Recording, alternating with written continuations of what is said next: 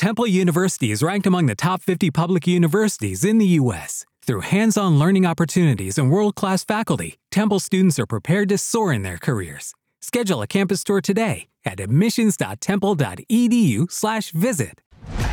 iglesiavidareal.tv. Así somos. Somos adoradores, nos rendimos frente a la presencia de Jesús y honramos su nombre con todo lo que hacemos. Somos comunidad, nuestra interacción con otros se basa en el mismo amor con el que Jesús nos ama. Somos discípulos, queremos aprender a vivir la vida como Jesús nos enseña. Somos servidores, Jesús es el ejemplo más grande de entrega, pues se entregó a sí mismo. Buscamos ser como Él. Somos evangelistas. Hacemos lo que hacemos para hacer más famoso el nombre de Jesús. Así somos. Hola Iglesia Vida Real, para mí es un gusto y privilegio estar aquí con ustedes. Mi nombre es Rafael Valladares y estoy aquí para darle la continuación a esta gran serie Así somos. La semana pasada Ronnie nos compartía de cómo el centro de la iglesia y todo lo que hacemos es Jesús. Él es el centro de, nuestro vivir, de nuestro servir, porque al final de cuentas la iglesia solo es una herramienta para el servicio de Dios. Y quiero comenzar hoy con una pregunta que nos hacía Antulio hace dos semanas. ¿Para qué estamos aquí en la tierra? Y déjeme compartirle que esta pregunta estábamos discutiendo con mi muy buena amiga y maestra, a quien admiro muchísimo, Patti Beltranena, y ya me lo simplificaba de una manera muy, muy sucinta, muy crucial. El hombre fue diseñado para tener una relación con Dios y así fue creado en el Edén. Luego vino el pecado y rompió esa relación, la, lastimó. Y desde entonces ha venido un plan de restauración, de salvación, para restaurar esa, e, e, esa relación y tener una convivencia con Dios. Así que amigos, ¿para qué estamos aquí en la tierra? Para conocer, para conectarnos, para realmente enamorarnos de nuestro Creador. Pero déjeme contarle que esta semana que acaba de pasar, tuve dos experiencias que marcaron mi corazón. Una, una persona que aprecio y amo profundamente y otra persona que recién conocí ese día. La primera, me dice, comenzamos a hablar de lo importante de conectarse con Dios, caminar con Él. Y después de la discusión, me llama en un momento y me dice, ¿sabes qué? Yo te he oído a veces hablar de mi Padre Celestial, el Señor y una relación tan íntima, pero déjame decirte algo. Yo no sé quién es Dios. Yo no conozco a Dios. Ese Dios del cual yo he hablado, con el cual yo he expresado que creo, realmente no lo conozco. Yo no sé quién es Él. Y me quedó impactado en mi corazón. Y a los días, la otra señora se acerca y me dice, mira, yo llevo decenas de años siendo cristiana, le he inculcado a mis hijos, le hablo a la gente, he tenido grupos, pero ¿sabes qué siento? Que no conozco a Dios. Y nuevo, nuevamente, amigos, eso me impacta para bien. Porque yo dije, glorioso esos días donde ellas se pudieron dar cuenta de eso, que no conocen a Dios, porque entonces van a poder comenzar a conocerlo. Porque sabes qué, estar apasionado por Jesús, estar apasionado por su palabra, es querer conocerlo a Él. Porque amigos, el ser discípulo de Jesús, un discípulo es quien imita, quien sigue. ¿Y cómo vamos a imitar o a seguir a aquel que no conocemos? ser cristiano, amigos, no es una oración, no es un evento, no es un título. Es un caminar con Jesús. Y para esto te quiero invitar a que me acompañes a Lucas 24. Vamos a usar toda la historia de los dos discípulos que van camino a Emaús.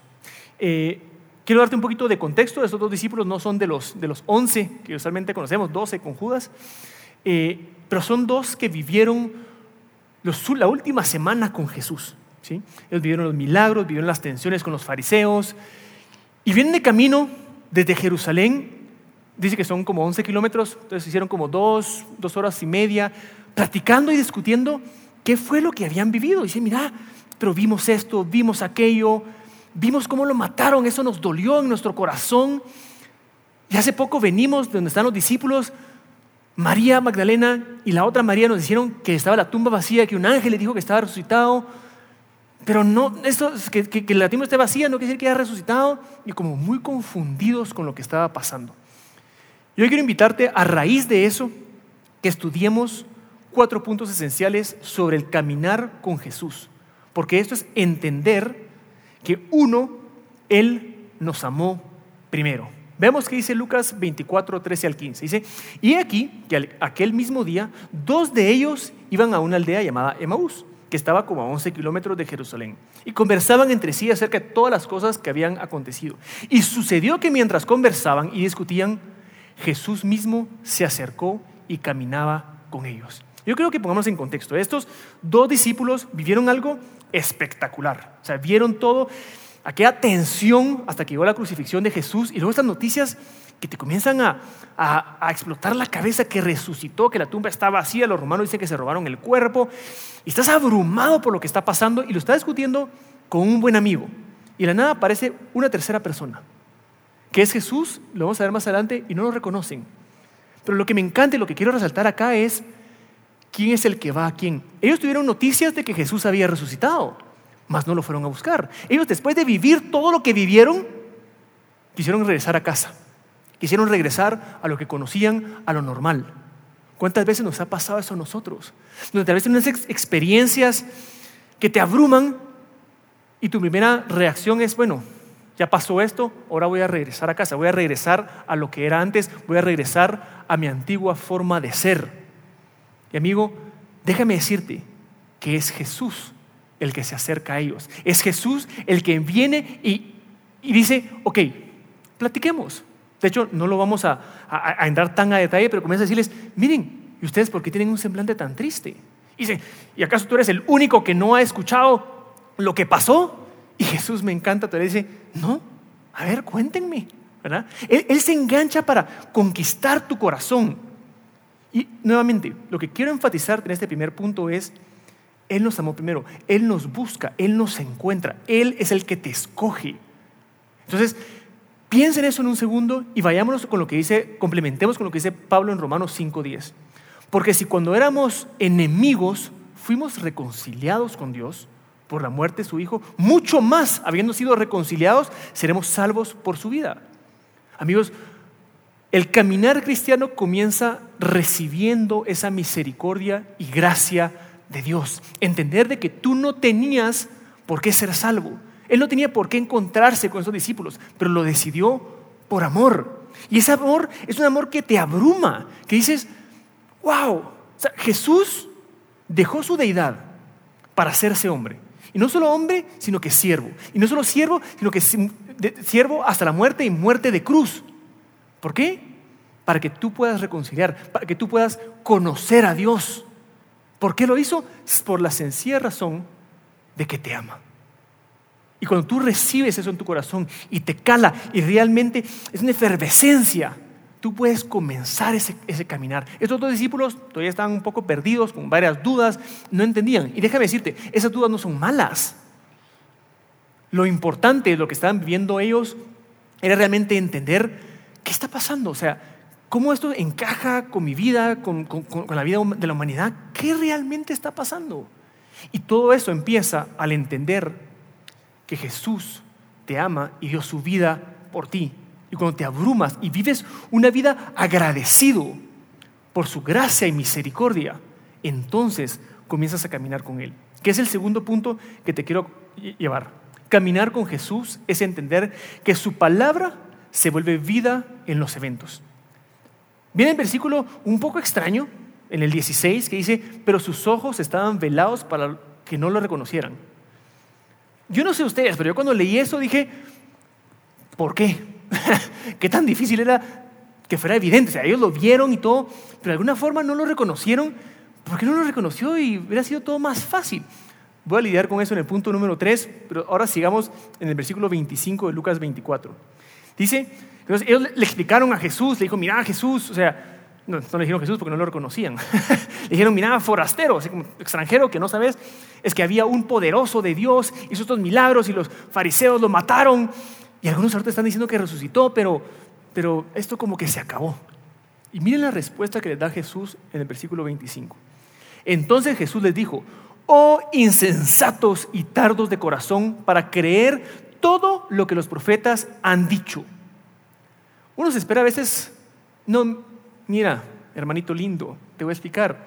Jesús con autoridad le dice, insensatos y tardos de corazón, ¿por qué no crees? Y eso es lo que viene a decirte hoy a tu corazón. ¿Por qué no crees? Porque creer no es tener una idea en tu mente y que te satisfaga para complementar tus deseos del corazón. Creer es conocerlo, escuchar su palabra y comenzar a actuar conforme a eso. ¿No era necesario que el Cristo padeciera todas estas cosas y entrara en su gloria? Y comenzando por Moisés y continuando con todos los profetas, les explicó lo referente a él en todas las escrituras. Sabemos, pongámonos en el contexto, amigos. Están estos dos discípulos como tratando de descifrar qué fue lo que pasó. O sea, vivimos esto, yo pensé que era el Mesías, pues sí, yo también, pero lo mataron. ¿Y será que se robaron el cuerpo? ¿Será que resucitó? Y Jesús les dice, les voy a explicar, les voy a explicar qué es lo que está pasando acá. Saquen sus Biblias. No, no, no, sus Biblias no, o sea, hablando de este Jesús. Por eso mismo, saquen sus Biblias. Porque les voy a explicar todos esos eventos que ustedes no han logrado conectar, cómo se conectan en mí. Y es lo que Jesús quiere decirte hoy, amigo. Con toda esta pandemia, con todo lo que estamos viviendo, Él quiere decirte, tráeme todos los eventos, todo eso que no te hace sentido, tráelo. Te voy a decir cómo todo eso hace sentido en mí. Y el Señor te invita a que escudriñes su palabra para que la vivas y todo tome sentido, tomes otra perspectiva de lo que estás viviendo. Algo que me encanta es entender que la Biblia no tiene caducidad. Es decir, estos fueron escritos hace muchos años y al día de hoy hay pasajes que en situaciones exactas te hacen reme el corazón y arde tu corazón al entenderlos, porque es ese entrelazar entre los eventos con la palabra. Y tenemos que entender, amigos, que el sumergirnos en la palabra, escudriñar la palabra, te va a hacer como Cristo, porque las escrituras hablan de Él y por ende comienzas a entender y comienzas a parecerte de aquel que tanto estudias. Yo algo que, que me pregunto es, imagínense nuevamente el escenario, los dos discípulos y Jesús, que no lo reconocían, y dice que los comenzó a llevar a través de las escrituras, a explicarles todo lo que vivieron. yo dije, ¿Y por qué no se explicaron esa parte? Esa parte hubiera estado genial. Eh, todo lo que les dijo, eso hubieran plasmado. Yo le, decía ese, eso al Espíritu Santo y ¿saben qué me contestó? Pues sí, quedó plasmado en toda la Biblia. Eso fue lo que les explicó.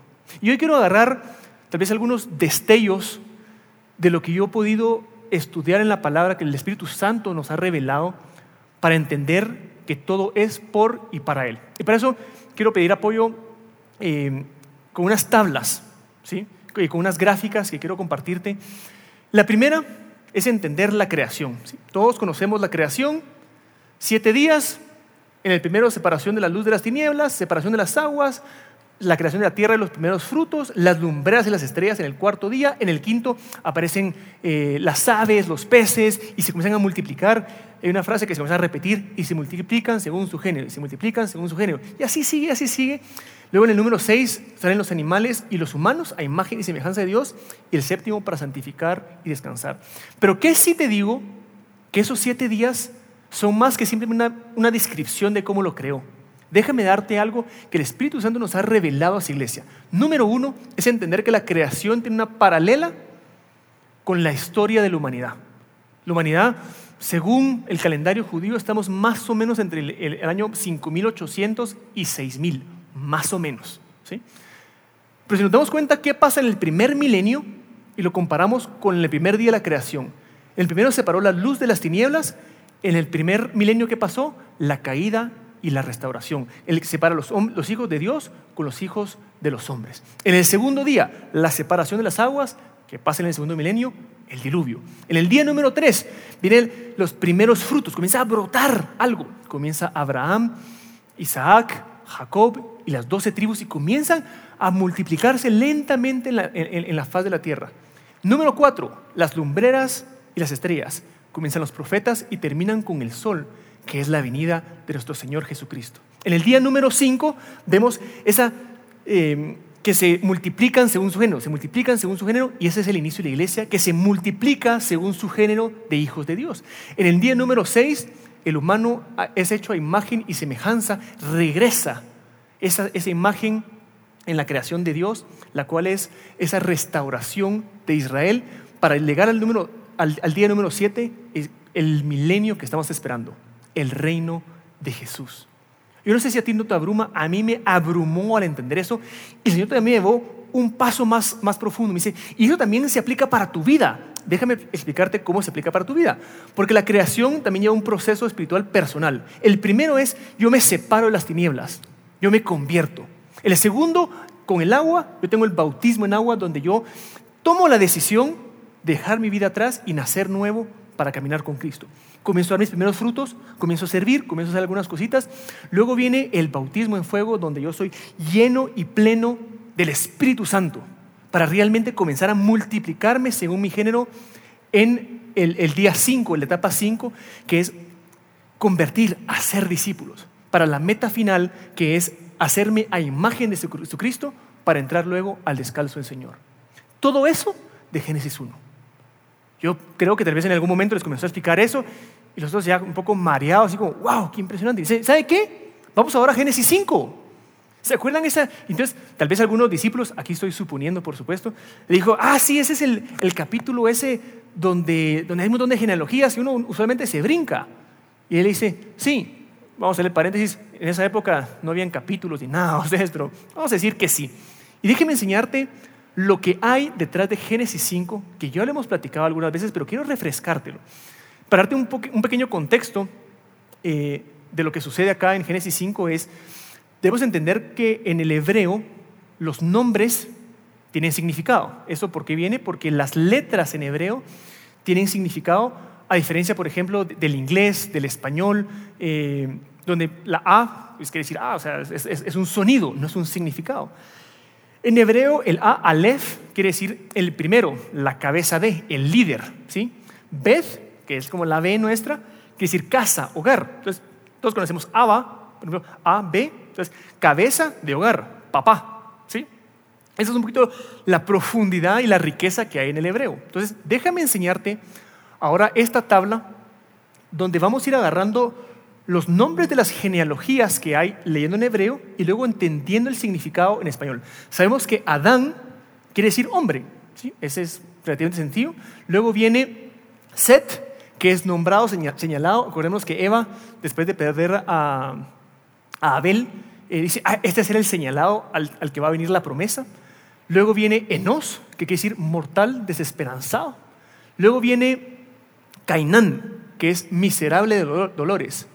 A ese pobre en los partidos de fútbol ha sido difícil, ¿verdad? O sea, porque en el hebreo no, le digo vos Cainán, dice vos miserable de dolores. Solo no le va a poner así a su hijo. E, en el, el quinto tenemos Mahalalel, Recordemos que siempre que tenemos un él al final es de Dios. Mahalalel quiere decir el bendito de Dios. Ese me gustó más como para mi hijo. Luego viene Jared, dice quien desciende de lo alto. Luego tenemos Enoch, el que enseña, el que instruye. Luego tenemos Matusalem, y Matusalem va a ser un paréntesis. Eh, el diluvio vino cuando Matusalem se murió. ¿sí? Entonces, su nombre era una profecía. imagínense a Matusalem cuando estaba con los amigos y se caía, así como, ay, que no le va a pasar nada, porque cuando este se muera, viene el juicio y vino el diluvio. Es por eso que su, muerte, su, nombre quiere decir su muerte traerá. Y terminamos en Noé, en la, perdón, Lamec antes, el desesperado, y terminamos hoy sí con Noé, alivio descanso. Quiero leerte los nombres en hebreo y luego vamos a leer en español. Adán tuvo a Set, que tuvo a Enos, que tuvo a Cainán, que tuvo a Mahalalel, que tuvo a Jared, a Enoch, a Matusalem, Lamec y luego Noé. Cuando lo leemos, ¿qué significa para ti? Un montón de nombres. Pero ¿qué pasa si lo leemos en el idioma que nosotros entendemos en el español? El hombre nombrado, mortal, desesperanzado, miserable de dolores. Pero el bendito de Dios, quien desciende de lo alto, enseñará que su muerte traerá al desesperado alivio y descanso. Yo no sé si no te eriza la piel al ver esos mensajes. ¿Por qué? Jesús que les dijo, ¿por qué no creen que toda la Biblia habla de mí? Déjame darte un tercer ejemplo.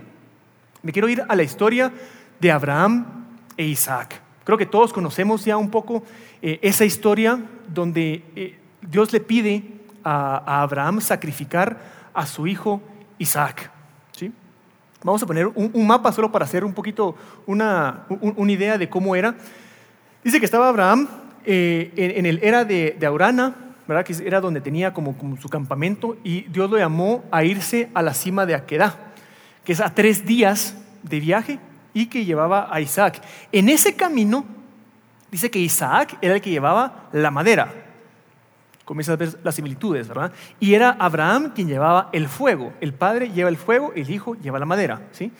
Y llegan a ese monte que al día de hoy, o vamos a decir más recientemente en la época de Jesús, uno se llama el monte del templo y el otro se llama la Gólgota, ¿sí? ¿Casualidades? No, es el diseño perfecto de Dios. Y déjame agregarte esto. Cuando Abraham ah, pasa el episodio del sacrificio de Isaac, luego Isaac como que desaparece.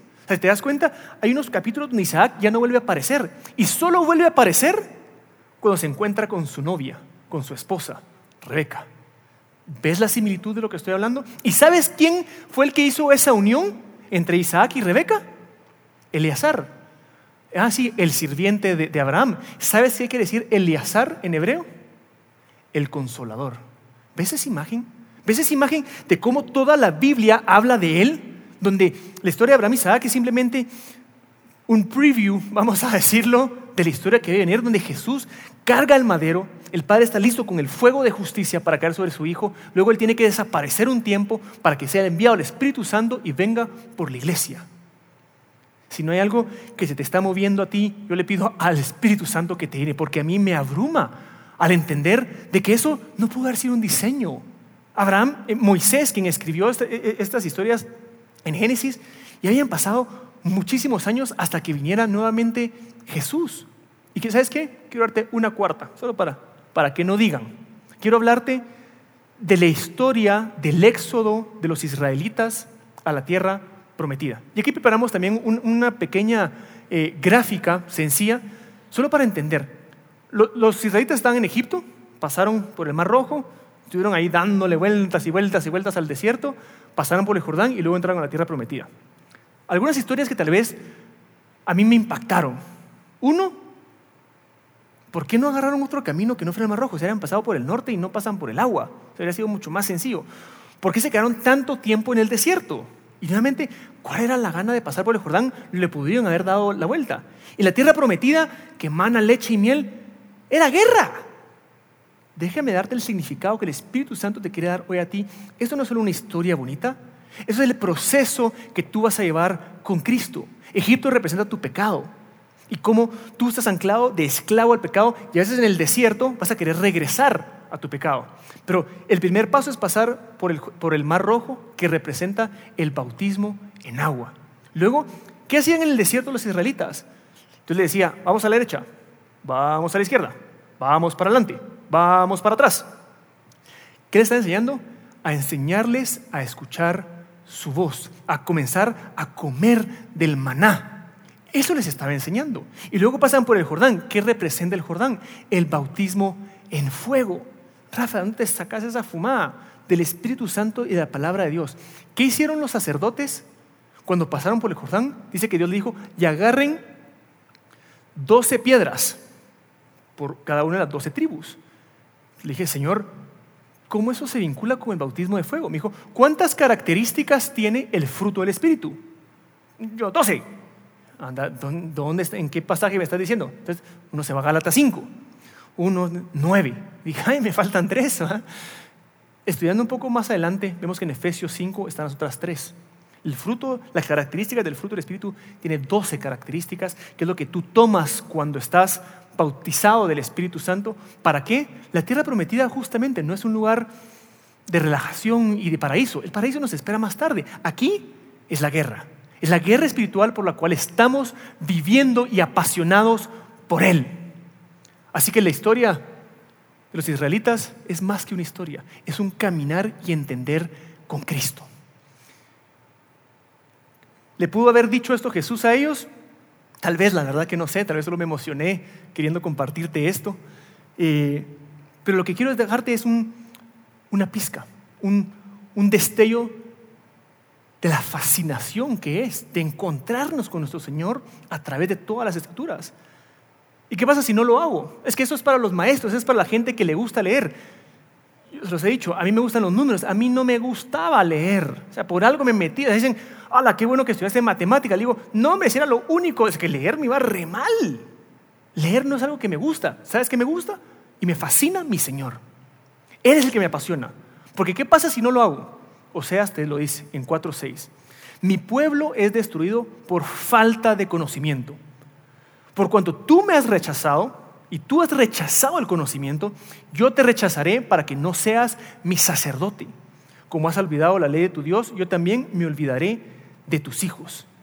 Es pasaje fuerte, pero tenemos que entender, amigos, que el objetivo de leer la palabra no es maravillar, decir, ¡ala, qué, qué lindo, qué, qué, qué, perla! Inclusive lo que te acabo de mostrar, ¡ala, qué genial! No, es que te cale en el corazón y dices, Dios escribió esto para mí, para conocerlo, para enamorarme de Él.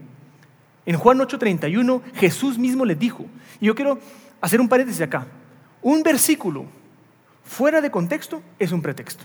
Todos hemos leído y hasta aprendido Juan 8:32, y conoceréis la verdad y la verdad os hará libres. Ese versículo comienza con una coma, no es una frase, o sea, solo hicieron, eh, la separaron ahí, pero ni siquiera es una frase completa. ¿Qué es lo que es la frase completa?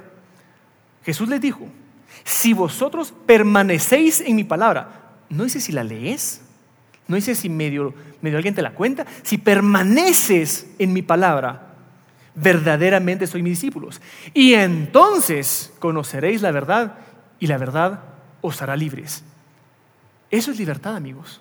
Conocerlo a Él. Mi libertad no es tener mi vida resuelta. Mi vida se resuelve al conocerlo a Él. Lo cual me lleva a mi tercer punto, que te voy a hacer un suspenso, porque voy a regresar a la, historia de los discípulos para darte ese tercer punto. Regresemos entonces, viene Jesús y les comienza a enseñar todo lo que había la palabra de él. Y dice que entonces en el 28, Lucas 24, 28, se acercaron a la aldea a donde iban, decir Maús, y él hizo como que iba lejos. Y me encanta eso. Él les hizo la fin, ah, bueno, adiós, feliz tarde.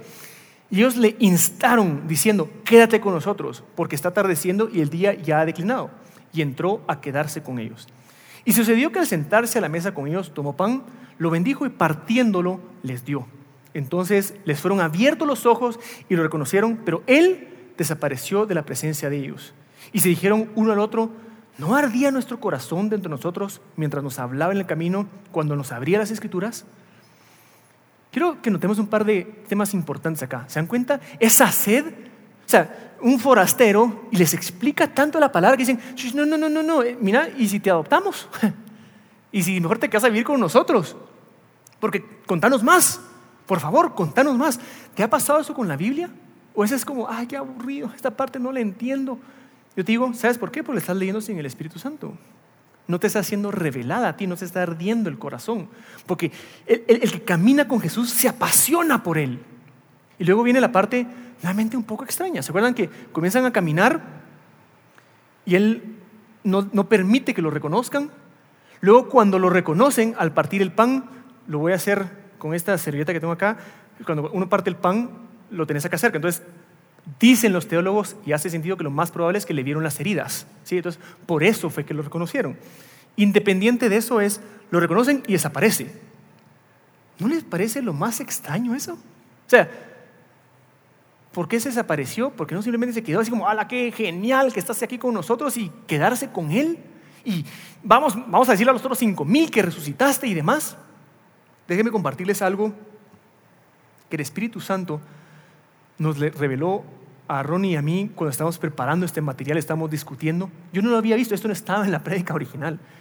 Pero el Señor dijo, esto es el, el punto. ¿Sabes por qué desapareció? Porque quiere enseñarte a vivir sin Él físicamente. Y te quiere decir, ¿sabes dónde está el punto de encuentro? En la palabra. Ese es nuestro punto número tres. Caminar con Jesús es entender que nuestro punto de encuentro es en la palabra. Yo quiero conocer a Jesús, yo quiero enamorarme de Él. Inúndate en la palabra, porque la palabra habla de Él, la palabra es Él. Él se lo decía a los fariseos en Juan 5, 39, 40. Que Jesús está discutiendo con los fariseos y le dice, ustedes examinan las escrituras porque creen que en ella hayan vida eterna. ¿Qué les está diciendo? Ustedes leen la Biblia para que les vaya bien a ustedes. Porque qué bonito los consejos, es el mejor libro de automotivación que existe. Y Jesús dice, no, no es eso. Las palabras hablan de mí y a través mío tendréis vida eterna. Y amigos, cuando uno entiende eso, uno entiende que uno lee la palabra para enamorarse de Él. Porque la palabra se hace real en Él. Los eventos, mi vida se hacen real cuando yo me inundo de Él. En esta pandemia, amigos, ¿Cuántas veces podemos leer el Salmo 91? El que habita bajo la sombra del Altísimo morará bajo la sombra del Omnipotente. Esperanza mía, castillo mío, en mi Dios en quien yo confiaré. Cuando no estás en tribulación suena bonito el poema. Decirlo cuando estás en el hospital. Cuando tenés a alguien que se está muriendo. Cuando realmente está denso. Entonces la palabra entra en ti y se hace vida. Esfuérzate y sé valiente. No temas ni desmayes, porque el Señor tu Dios estará contigo. Si no lo estás viviendo, dices, qué bonito el pasaje y está bien. Pero cuando estás en dificultad, cuando estás sin trabajo, llevas meses y meses sin trabajo, cuando ves que la comida se está acabando, entonces el esfuérzate y sé valiente, porque el Señor tu Dios estará contigo por donde quiera que tú vayas. Ah, lo sientes en tu corazón. Hay algo que te, que te enciende esa pasión. ¿Y sabes qué? Dentro de eso quiero invitarte.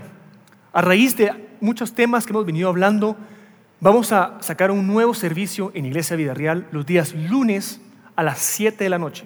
No va a ser eh, eh, este lunes 2 eh, de agosto, te vamos a dar tiempo para que arregles tu agenda. Vamos a empezar el lunes 9 de agosto a las 7 de la noche. Puedes ir presencial, te puedes meter a las plataformas para reservar tu lugar en Punto Próceres. Si no, lo estaremos retransmitiendo vía YouTube, vía Facebook o la página misma de, Iglesia Vida Real, donde sabes qué vamos a hacer? Escudriñar la palabra. Nos vamos a sentar juntos a estudiar, a meditar en ella, a abrir las escrituras y enamorarnos de Él. Te esperamos los lunes, a partir del lunes 9 de agosto a las 7 de la noche. Por otro lado, también quiero dejarte de referencia, lo vamos a ver en, los anuncios, hay una plataforma Sabio, donde vas a encontrar muchas herramientas para justamente que te van a ayudar a enamorarte, a estudiar la palabra de Dios. Porque déjame hacerte una pregunta. ¿Tienes fe? La pregunta, la respuesta clásica es sí, yo, yo creo en Dios.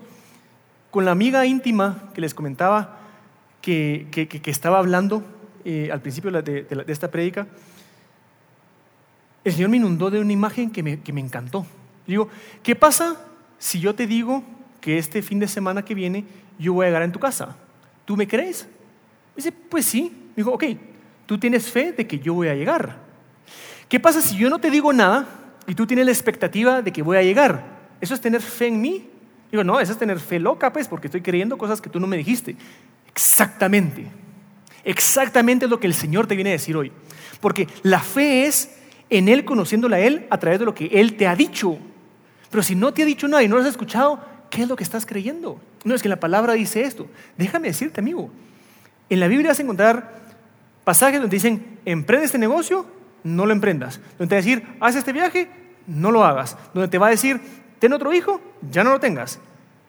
Vas a encontrar lo que quieras si, te pones así a buscar lo que te place a ti. Pero si te metes a buscar, buscándolo a Él, entonces el Señor te va a hablar y entonces tu fe va a crecer, como lo dice Pablo en Romanos 10, 17. Así que la fe es por el oír y el oír la palabra de Dios. Déjame recapitular brevemente los puntos que llevamos hasta ahora. Caminar con Jesús es entender que Él nos amó primero, es entender su gracia y su misericordia. Caminar con Jesús es entender que su palabra se vuelve vida en los eventos. Número tres, caminar con Jesús es entender que nuestro punto de encuentro es en la palabra. Y ahora terminamos con el punto número cuatro. Caminar con Jesús es entender que somos apartados para servirlo exclusivamente a Él. Dice que todos los discípulos eh, estaban aturdidos, lo vieron, se desapareció. Ardía nuestro corazón. Y ahora acompáñame a leer en el 33. Y levantándose esa misma hora, regresaron a Jerusalén y hallaron reunidos a los once y a los que estaban con ellos. Y decían, es verdad que el Señor ha resucitado y ha aparecido a Simón. Y ellos contaban sus experiencias en el camino y cómo le habían reconocido al partir el pan.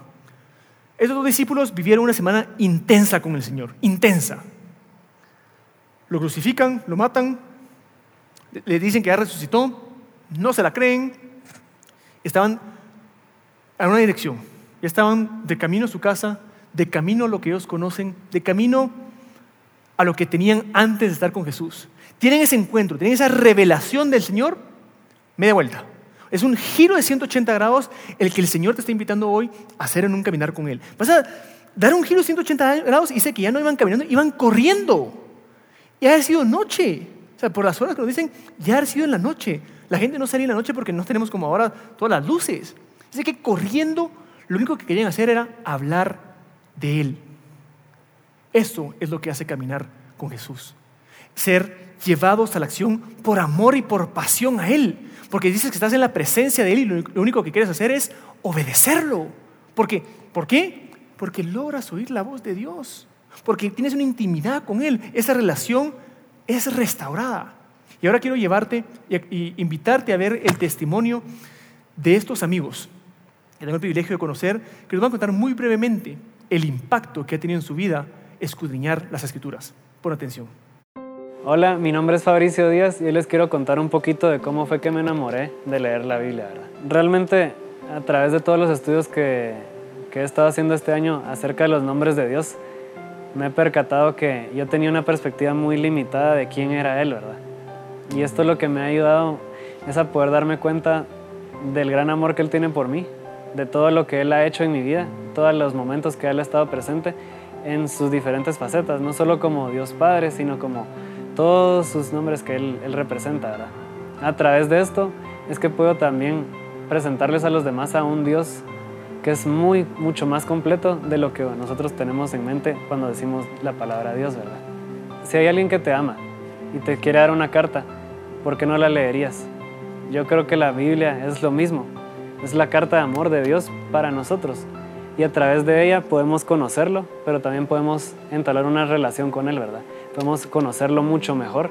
Mi nombre es Bernie Flores Hace un tiempo yo memorizaba versículos como si fueran amuletos, los repetía y los repetía pensando que eso iba a cambiar mi vida, hasta el punto que el Señor me llevó a estudiar la palabra en un proceso en mi vida. Empecé a dedicarle tiempo, empecé a conocer más su corazón, entendí que mi vida, los procesos que iba a pasar, siempre iban a tener una victoria por muy difíciles que fueran. Ahora entiendo que el Señor es mucho más grande de lo que yo imaginaba y que yo soy tan pequeño que lo único que me queda es honrarlo, es adorarlo y glorificarlo en todo lo que hago. Estudiar su palabra me ha ayudado a entender de que Jesús va conmigo en todo momento y me ha ayudado a creer en Él de una forma diferente.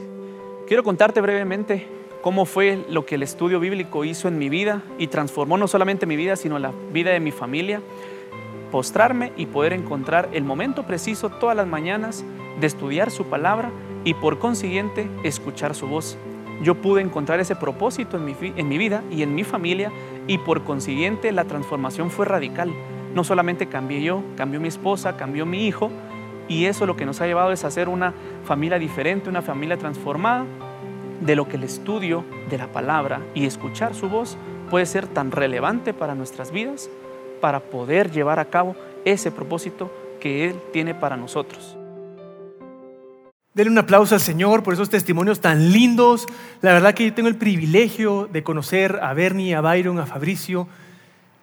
Y es ellos lo viven. Me encanta cómo nos decían, se descubrí lo poco que conocía de Dios, lo, chiquito que lo hacía. Y ahora veo lo inmenso, inalcanzable que es, que me abruma con su amor y que quiere tener una relación conmigo.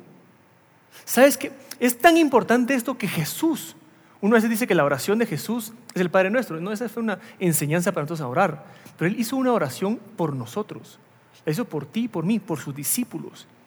Te invito a leerla completa, es en Juan 17, y solo voy a extraer unos pedacitos para que tengas noción de lo que Jesús estaba orando. Él clamándole al Padre por nosotros. y esta es la vida eterna, que te conozcan a ti, el único Dios verdadero, y a Jesucristo a quien has enviado. Yo les he dado tu palabra. Yo les he dado tu palabra. Y el mundo los ha odiado porque no son del mundo como tampoco yo soy del mundo. Santifícalos en la verdad. Tu palabra es verdad. ¿Te das cuenta que Jesús e, e, en esta oración primero dice, quiero que tengan intimidad contigo? O sea, el propósito para que los cuales fueron creados a través mío, dice Jesús, es restaurado, es reconciliado. Lo que quieren es que sean uno, que te conozcan, que se enamoren de ti. Luego quiero que los separes del mundo. ¿Y separados para qué? Para servirte. Santifícalos, aquí quiere decir apartado para servir apartado para obedecer en la verdad y tu palabra es la verdad. Amigo, yo no sé si esto no te conmueve. Espero que el Espíritu Santo haga la obra en tu corazón, despertar esa sed, esa hambre por Él, estar apasionado por su palabra para conocerlo, para tener intimidad con Él. Porque sabes qué? Un discípulo comienza reconociendo, caer postrado por el amor inmesurable de Dios. Luego comienza a caminar con Él, entendiendo su palabra, se hace vida en, sus eventos de vida. Luego entiende que su punto de encuentro con Dios es en la palabra. Y al entender eso, decide, toma una decisión de hacer un cambio de vida y de servir exclusivamente a Jesús, al Rey de Reyes, al Señor de Señores. Y creo que te levantes, estás en tu casa, estás en algún punto, con tu corazón dispuesto a adorar. Porque sabes qué, vamos a cantar una linda canción para pedirle perdón a Dios y para decirle, lo único que queremos es a Él, es conocerlo a Él. No nos interesa tanto lo que Él puede hacer, nos interesa a Él, porque estamos enamorados de Él. Y pedirle perdón porque a veces cantamos sin adorar. Nos congregamos en la iglesia sin querer venir a descubrirlo a Él. A veces oramos solo para pedir. A veces leemos la Biblia solo para nuestro beneficio. Y para eso queremos pedirle perdón a Dios y decirle que solo Él basta. Solo Él nos sacia. Solo lo queremos a Él. Adoremos amigos.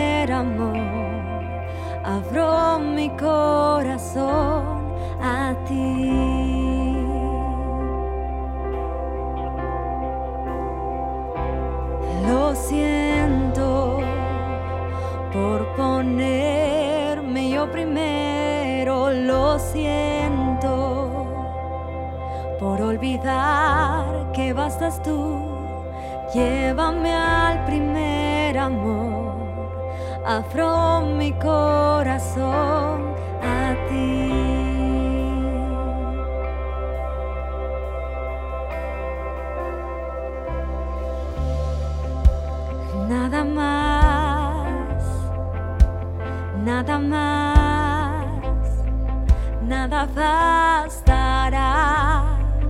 Te quiero a ti, nada más, nada más, nada bastará.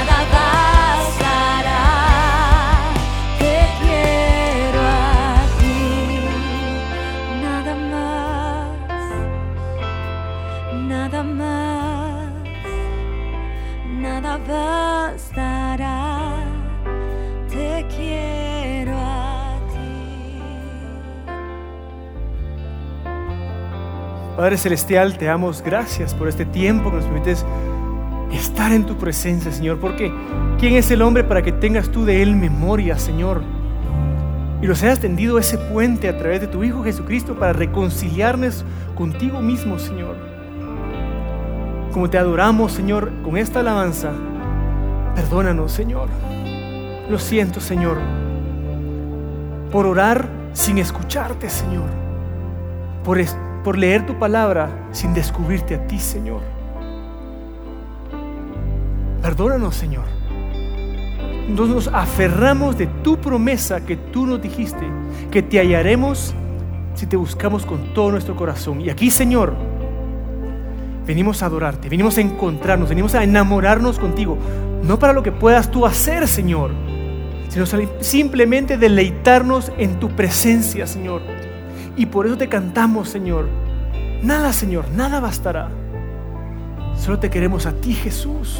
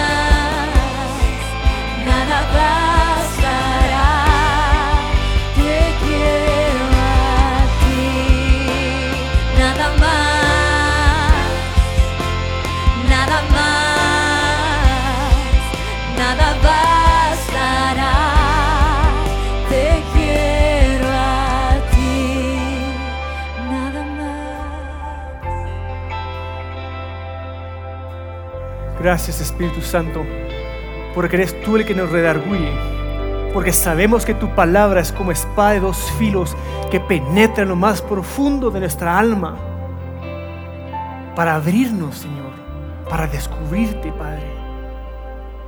Somos apasionados por ti, Señor, y eso se traduce en que somos apasionados por tu palabra, porque esto no es para algunos pocos, esto es para todo aquel que se confesa ser hijo tuyo, siervo tuyo, amado tuyo. Gracias Jesús por este tiempo, por este espacio que nos das, porque podemos venir ante tu trono, postrarnos, sentir tu presencia, escuchar tu voz y obedecer tu palabra. Te entregamos todo lo que somos, nuestra mente, nuestras fuerzas, nuestro corazón, nuestra alma a ti. Te adoramos en el nombre de Jesús. Amén y amén. Amigos, ha sido un privilegio llevarles este mensaje que el Señor tenía especialmente para ti. Este mensaje era para que tú te enamoraras, para que te cuestionaras y pudieras decir nuevamente, Señor, quiero conocerte. Quiero tener una relación real donde yo hablo, tú me escuchas y tú me hablas y yo te escucho. Donde tú me guías y yo obedezco. Para que ese glorioso día, cuando te vea cara a cara, me derrita, Señor. Porque eres tú mi propósito último. Mi único propósito en esta tierra es conocerte a ti, adorarte a ti, enamorarte de ti, servirte a ti, Señor Jesús. Así que en su casa de los puntos les invito a dar un fuerte abrazo, aplauso al Señor para que realmente nos emocionemos todos juntos como iglesia. Diciendo, Señor, aquí está tu iglesia que se enamora y espera de ti. Nuevamente les recuerdo que a partir del lunes 9 de agosto los esperamos en Centro eh, Comercial Los Próceres o en las plataformas de Videreal para iniciar este nuevo servicio para escudriñar la palabra y enamorarnos juntos del Señor. Así que eh, eso es por la prédica de hoy y quiero invitarte a un momento nuevamente de adoración. Y es a través de nuestras ofrendas. Mucho hemos hablado de eso. En tus pantallas te saldrán las, las cuentas de Iglesia Vida Real para que tú puedas depositar en algunos puntos, puedas también acceder a ofrendar. Las ofrendas es decirle al Señor, todo es tuyo, Señor. Y yo creo tu evangelio, tus buenas noticias tienen que llegar hasta los confines del mundo. Y aquí está mi participación. Aquí está que yo creo en esto, Señor. Y por eso lo doy. No se lo doy a, hombres, sino que te lo doy a ti. Y como nos comentaba Ronnie la semana pasada, este dinero está bien administrado. Hay comités de finanzas, hay mecanismos como se toman las decisiones en esta iglesia. Y uno puede confiar, dar esos recursos económicos a esta iglesia para expandir el reino de Dios. Así que mientras tú preparas la ofrenda, mientras haces la transferencia, quiero invitarte a orar para que dediquemos este tiempo de adoración a Él. Padre Celestial, te damos gracias, Señor, por el privilegio que nos das de ser herramientas, de ser partícipes, Señor. Tú eres el dueño del oro y la plata de todo el mundo, Señor. Realmente no necesitas nada de esto, pero me hace el privilegio, Señor, de participar por y para ti, Señor. Recibe esto, Señor, mi diezmo, mi ofrenda, mi generosidad para ti, Señor, porque te creo a ti, Señor. Creo en tu iglesia que es tu esposa, Señor. Y mientras no venga, Señor, queremos dedicar nuestra vida a ti, Señor, a expandir tu reino, a expandir tu palabra. Recíbelo en acción de gracias, con todo nuestro amor, con toda nuestra devoción, en el nombre de Cristo Jesús. Amén y amén. Así que amigos, ha sido un gusto estar aquí con ustedes. Esperamos que esta palabra se haga rema en su palabra, en su corazón, perdón, y que estés motivado a estudiar la palabra, porque sabes que así somos, apasionados por su palabra. Tenga feliz día. ¿Cuántos de nosotros nos hubiera gustado tener esa oportunidad de ser instruidos a los pies de un sabio? Pues yo te tengo una muy buena noticia. Desde hace tiempo hemos estado soñando en llegar a este momento y presentarte un sabio, un sabio con el cual tú puedes ser instruido. Y es el sistema de aprendizaje bíblico, integral y orgánico, sabio. A partir de hoy, los miembros de Iglesia Vida Real tenemos la oportunidad de ser instruidos por un sabio, que es un sistema de aprendizaje bíblico. Este es un sistema de aprendizaje donde hemos colocado ya muchos recursos con contenido bíblico para que tú puedas aprender sabiduría. Es también integral porque vamos a estar cubriendo muchos aspectos de la enseñanza y es orgánico porque a medida que vayamos encontrando más contenido, lo vamos a ir sumando a esta plataforma forma. ¿Qué es lo que queremos? Lo que queremos es que todos los integrantes de Iglesia Vida Real incrementemos nuestra sabiduría, que tengamos esa pasión de decir, yo quiero ser sabio, no quiero ser simple e ignorante, sino quiero ser sabio. Muchos de nosotros estudiamos que un sabio es aquel que lo sabe todo, porque ese era el concepto de sabiduría para los griegos. Por lo tanto, hay gente que dice, sabio no hay ninguno porque el conocimiento ahora en el mundo es tan amplio que es imposible que una persona sepa todo el conocimiento. Pero el concepto hebreo de sabiduría es completamente distinto. Para los hebreos ser sabio es tener la capacidad de tomar buenas decisiones y que nos vaya bien en la vida. Así que es por eso que hemos preparado este sistema de aprendizaje bíblico integral y orgánico, en donde ya hemos puesto materiales, por ejemplo, para aprender a ser un adorador. Está un curso ahí de adoración completo, un curso de, discipulado, varios, eh, por ejemplo, la ruta 357, que es el discipulado básico de la iglesia. También tenemos distintos cursos de doctrina, de liderazgo, de homilética, de feminidad, de masculinidad, cursos de restauración al corazón, es decir, es un banco de recursos para que tú y yo podamos crecer en sabiduría y tomemos buenas decisiones en esta vida y nos vaya bien. Así que tomamos Proverbios 1.20 para decirte, sé sabio. Aprovecha este recurso para incrementar tu sabiduría y que tu vida sea de acuerdo a la sabiduría del Señor. Dios te bendiga y espero que aproveches la plataforma Sabi. Judy was boring. Hello. Then Judy discovered ChumbaCasino.com. It's my little escape. Now Judy's the life of the party. Oh, baby, Mama's bringing home the bacon. Whoa, take it easy, Judy. The Chumba life is for everybody. So go to ChumbaCasino.com and play over 100 casino style games. Join today and play for free for your chance to redeem some serious prizes. ChumbaCasino.com. No purchase necessary. Void where prohibited by law. 18 plus terms and conditions apply. See website for details.